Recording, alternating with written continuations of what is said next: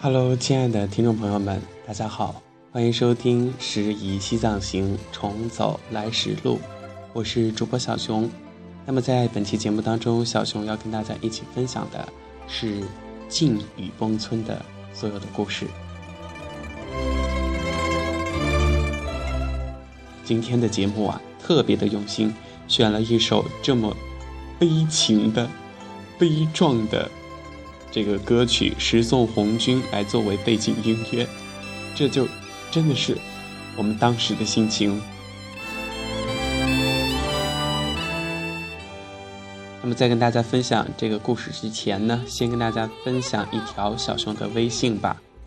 七月十五号下午的十三点十五分，宜庆藏族自治州梅里雪山。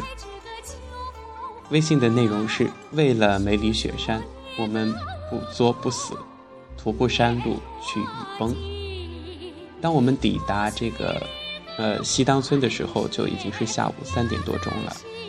呃，而且那天呢下着小雨，不过我们大家就是准备的还挺充分的，大家基本上就是人手一把伞。跟大家一起说一说有哪些人哈，小熊和明明，点点和依依，还有包括这个。龙哥和路上捡的一个伟哥，我们在飞来寺捡的一个内蒙古的，就是一位大哥。我们是四个男生，两个女生。因为在前一期的节目当中已经跟大家说了，我们是这个包车过去的拼车。在出发之前呢，大家该买这个冲锋衣的、保暖的冲锋衣的买了，该买这个呃雨靴鞋套的也买了。还有这个一次性的雨衣也买了，不过这个一次性的雨衣真的是不敢恭维它的质量，在半路上 基本上就毁了，有的是袖子脱了，有的就是基本都不能用了。在我们出发之前呢，我们在西塘村，呃，拍了一张照片儿，那会儿大家都还是激情澎湃的，各种卖萌啊，或者是各种作，拍出来效果都挺好的。嗯，刚开始嘛。还没有去走那个十、十六、十八公里的路，十八公里的纯山路，大家都还嗨得不行，都在说自己有多么多么厉害。呃，其实呢，呵呵，我觉得我还是挺厉害的，因为小时候是生活在农村的。我们那会儿上初中之后，初中离这个家乡大概就有六十里路，也就是三十公里。那会儿的话。基本上就是走路，呃，大概三到五个小时就能到，所以说我觉得那段路对我来说不是太困难。但是天公不作美呀，就是要考验这些少男少女们。那天出发的时候就已经在淅淅沥沥的下着小雨了，所以说我们就啊把这个冲锋衣穿上，把这个雨伞撑上。把雨衣披上，就开始走了。啊，一走进这个西当村，再开始，呃，进入这个雨崩村的这一条泥泞的山路上的时候呢，就遇到这个骡子队了。骡队，就是先跟大家做一个介绍吧。如果大家有听前面的关于西藏行的节目的话，就已经了解了。这个雨崩村它是刚通电不久，才通电两年，而且它到现在。都是只能够纯徒步的，因为还没有这个道路开辟，让这个车能够进入到这个村子里边儿。所以说，骡队是当地一种非常非常重要的这个一种运输方式和交通工具。所以啊，这样就导致了雨崩村里面的物价比较高，各种吃的、用的、穿的、住的都是从外面驮进去的。这是我们遇到的这个骡队，当时有问了一下这个价格，不过我们对于我们这些穷屌丝来说，这个价格都太高了，我们就做不起，果断的放弃了。然后大家就开始走了。其实刚开始的时候，我们六个人都还挺好的，但是走了大概半个小时，就有这个依依，他嗯广西人，呃可能体质不太好，就有出现这个脸红。呃，就是呼吸不过来，还恶心，有些头晕。我们当时就担心他是不是高反了，但是到后来才知道他有一心脏有一点点问题，当时我们不知道，所以就还一直鼓励他。后来知道了，都后怕，如果他真的发生什么事情了，那该怎么办？不过，真的这世间还是好人多。在途中遇到的第三支这个骡子的队伍的这个呃领队，就是那个大哥。呃，我们跟他说能不能帮我们驮一个包过去？呃，他刚开始是有一点犹豫的，因为他们这个就是架一个东西在上面，骡子就要承受分额外的重量，呃，一般是要收费用的。但是那个大哥看我们几个还蛮真诚的，而且就是嗯，嘴巴比较甜，比较乖。跟他说了之后，他就愉快地答应了。呃，他帮我们把这个依依的包是寄存在了这个雨进雨崩村的。第三个站点，第三个休憩站下面的那个呃检票处，就是去雨崩村还得检两次票。首先是在这个呃进入西当村的那个桥的那边有一个售票处，然后等你翻山越岭之后，还有一个检票点。如果说大家要逃票的话，建议从尼农村，尼农村进去的话路比较险，是悬崖绝壁上的路，但是那边没有这个检票的地方。有一些人是为了逃票进去了，其实票价也不贵吧，不要冒生命危险。呃，我们爬了很久，就是一直，呃，沿着路，它虽然就是不是硬化的，但是，呃，有这个路标，比如说绿色的垃圾桶，还有一个就是这个很多的电杆柱子，就是一直沿着上往上面走就能走到了。呃，很奇葩的就是那天我穿的鞋子。白色纯白色的篮球鞋，要知道泥泞的山路，然后就是太恐怖了，嗯，找不到下脚的地方。虽然我是有穿着那个防雨罩，但是走到嗯一段路程之后，那个防雨罩基本上就是它的那个鞋帮子和这个嗯。这个就是保护裤腿的那个，基本上已经脱了，就是不能用了，真是不能用了。哎，我当时就在想，我的鞋子是不是完蛋了？不过大家的鞋子也都是，女生的还比较好，男生的基本上就是该被泥巴这个包围的就被泥巴包围了，该怎么样就怎么样了。呃，花了大概。两个多小时，也就是下午五点多钟的时候，抵达了进雨崩村的第一个站点，第一个休息站。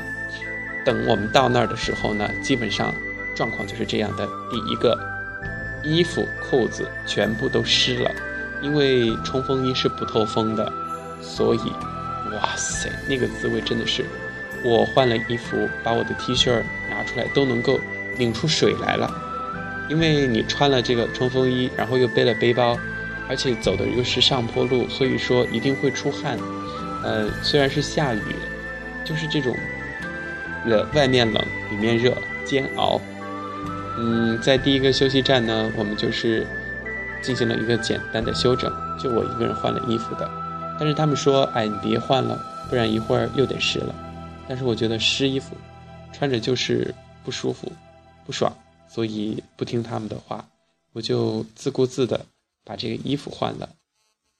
其实，在途中你买的这个冲锋衣，还真的是有用途的。比如说，我们买的那个，就是它是，嗯，外套和棉内搭是通过这个拉链儿，就是能够组合起来的。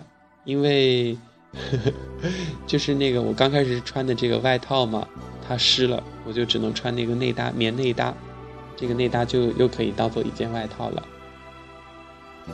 呃，我在这个第一个休息站是吃了一根火腿，其他人吃有的吃压缩饼干，还有一个女孩是从外面买的一包方便面，然后在这个休息站点泡面吃，结果就泡一桶面还要收五块钱，而且就是我拿的这个小杯子，在那个站点我们大家还是服用了这个呃预防感冒的感冒药，因为大家身上都湿透了嘛，所以说还是预防着比较好。加一杯水五块钱，啊！我当时真觉得这里的人是不是都唯利是图？但是后来想一想，真的是太不容易了，因为都要通过骡子来运，一下子也运不了多少。嗯，第一个，呃，在到第一个这个休息站的这个途中呢，遇到了很多的背包客，有的是就是从雨崩雨崩村出来的。我最近老是喜欢说错话，因为跟弟弟在一起的时候，他老是说雨崩村，他的 “n” 和 “n” 分不清楚。后来我就跟他学，所以就呵 呵是雨崩，不是雨奔。呃，就是各种背包客都会鼓励我们，呃，我们就是通过那个电杆来计算我们的里程，已经成功的呃超越了。四十七根电杆，一共有一百五十五根电杆。呃，在路上的话，就是让我觉得很震撼的，就是那些骡子，就是他们永远都低着头，在路中一步一步的走，而且站稳脚跟，抓得牢。嗯，当地的骡子呢，他们见到人在他们的前面，他们可能就是主动停下来，或者是从你的身边过去。呃，我就觉得他们。温顺，然后是一种人生哲理吧。人应该也学着低头。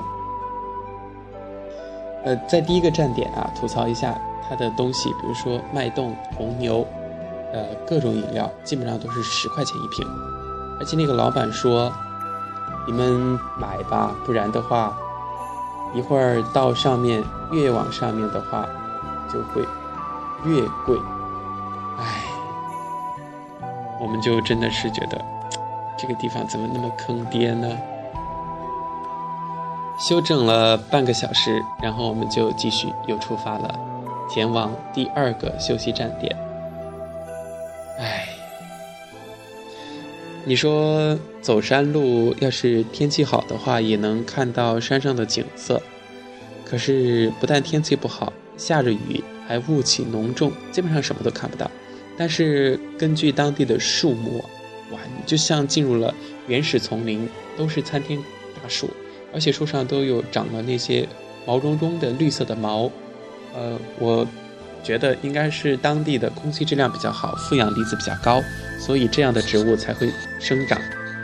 嗯，一路上空气比较清新，跟我一起的龙哥说。low 做 low day，到第二个补给点的时候呢，方便面盒子堆积如山，就是它那里有一道这个长廊栏杆儿，所有的栏杆上都是这个一个方便面盒子扣着一个方便面盒子，形成了这个 满满的一走廊，真的是太恐怖了。嗯，第二个休息站点的时候呢，我们也是做了一个简单的修整。嗯，该喝水的喝水。到这里的时候，水就是十五块钱一瓶了，就是你我越往上走就越贵。这是第二个休息站点，然后就是继续的往前走。在第三个休息站点的时候呢，哎，就是大家基本上就累到已经不行了。因为第一、第二个都是走的上坡路，那么在翻过一个垭口之后，就是走的就是下坡路了。第三个休息站点正好就是离这个下坡的地方不远处，很难想象，我们当时就是坚持了那么那么久，到了晚上的七点半的时候才抵达山顶的第三个休息站点。嗯，一路上就是从西当村。进雨崩村，都是坡度大于六十度的山路啊，呃，而且你说路怎么那么坑呢？抵达那个山顶的第二个休息站点之后呢，又接着要往下走，又是也是不小于六十度的山路。嗯，我觉得最奇葩的就是在那个地方，除了这个骡子，当地人他们竟然能在大于六十度的山路上。骑摩托车，而且还是那样的下雨天，我当时真的是敬佩的五体投地。我在想，如果我坐在那个摩托车上，我是不是吓得牙齿都掉了，或者是怎么样？只能说恐怖，恐怖，恐怖啊！我不能够，我真的是不能够 接受，不能想象。呃，在第三个休息站点也是大概休息了二十来分钟。呃，每一个休息站点都有生火，有火炉，就是你烤火是免费的，但是东西真的很贵。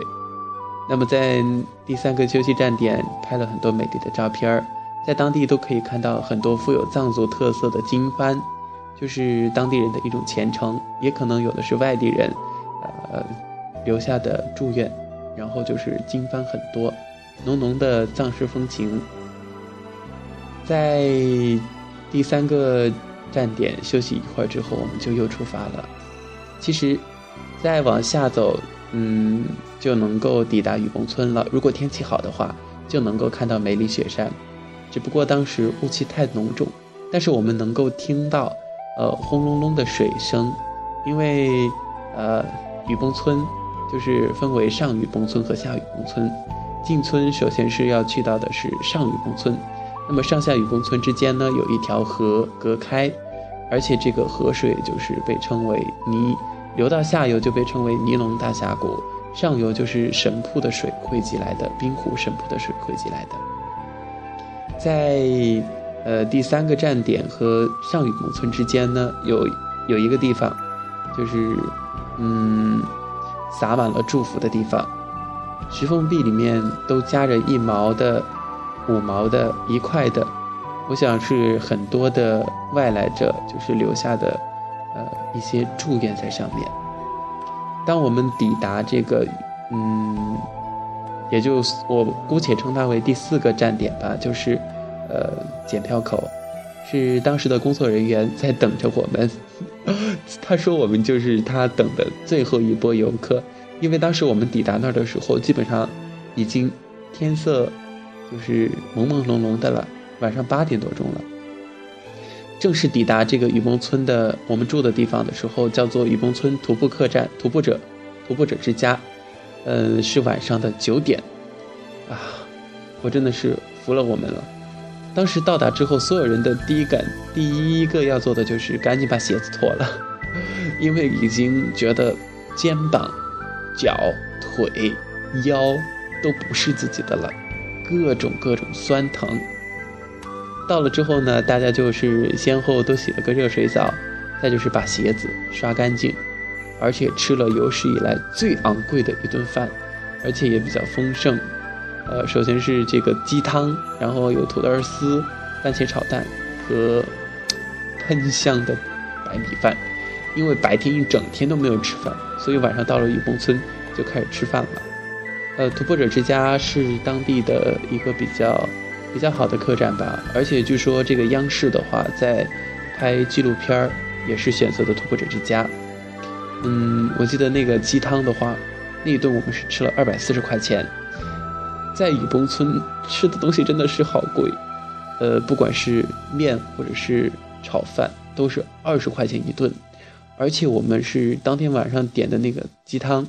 第二天就是要用它的汤来做面条吃，那个面条依旧是二十块钱一碗啊。晚上的雨崩村，除了能听到隆隆的水声，就什么都听不到。而且在那儿，手机没有信号，没有网络，没有 WiFi，你就只能够静静的在那儿冥想。好的，亲爱的听众朋友们，雨崩村第一期进雨崩村进雨崩就跟大家分享到这里。那么接下来的系列节目呢，会分别给大家分享在雨崩村，在雨崩村，呃，还有一期就是出雨崩村。欢迎大家继续关注，继续锁定。那么在这里感谢大家收听本期节目，我是小熊，咱们下期节目再见喽。